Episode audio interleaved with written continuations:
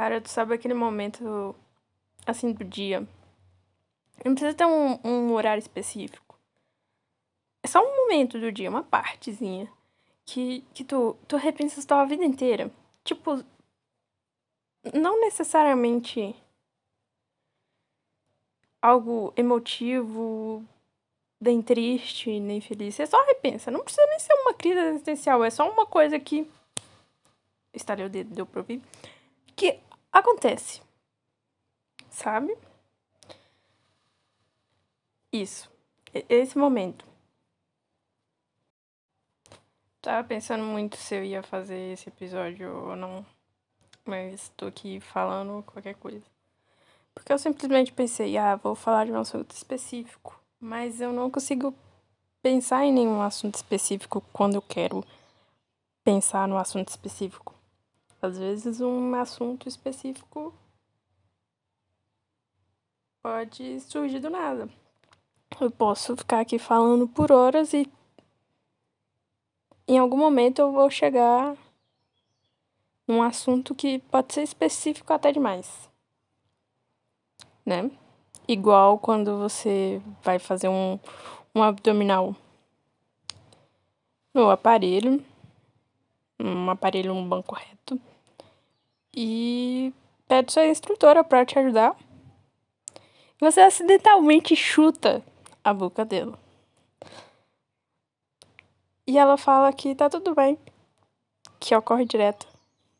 E você repensa várias vezes se a melhor opção é continuar a série ou cancelar sua assinatura da academia. Porque, assim, ocorre o tempo todo, não é mesmo? Então, tá tudo bem você se isolar no seu quarto por nove meses e depois ir numa academia mais longe da sua casa possível para nunca mais encontrar essa estrutura na vida. Mas aí do nada você vai, né, pegar um bico numa barraca de churros e quem tá lá? E quem tem que atender ela? Exatamente, você que chutou a boca dela. Na maior tranquilidade.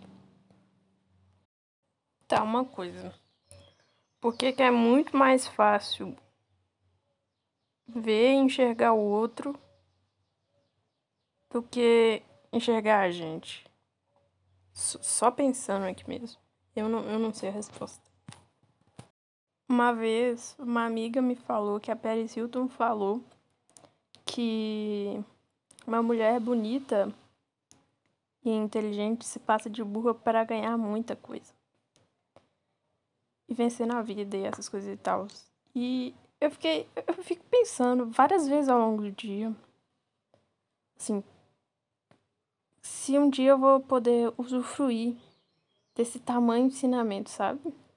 É um ensinamento muito valioso. Se conseguir usufruir o suficiente disso. Se você acha que você nunca vai ser amado, se ame. Vai fazer total diferença. Não é um processo fácil. Mas um beijo no coração de você que escutou isso. Você vai conseguir. Cara, eu tava pensando, nossa, eu vou ficar falando por horas, vou ter que cortar as coisas. Mas agora eu tô me sentindo na minha sessão de terapia, sabe? Porque eu fico pensando, nossa, que problemático, vou falar pra ela. E quando eu chego lá, eu fico 40 minutos encarando o chão enquanto ela pergunta o que significa o não sei que eu estou sentindo. Mas, sabe? Eu fico assim, sabe? É. E não sai nada. Às vezes sai muita coisa. Eu tenho vergonha. Às vezes eu acho. Não sei. Não, não vou expor muita coisa não. Mas é. Hum, aí viu? Tá vendo? Cara, você se sente desconfortável andando na rua, porque sempre que eu piso o pé para fora de casa, eu penso Provavelmente existe uma maneira correta de andar que todo mundo sabe, menos eu, e eu estou fazendo errado nesse exato momento. Mesmo que eu não seja tão relevante ao ponto de só eu não saber. Não que isso faça sentido.